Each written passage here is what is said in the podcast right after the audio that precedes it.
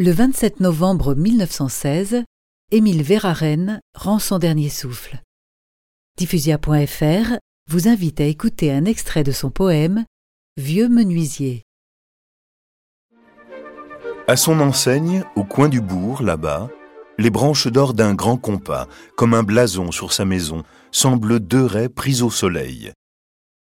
Le menuisier construit ses appareils avec des mains prestes et nettes et des regards sous ses lunettes aigus et droits, sur son travail, tout en détail.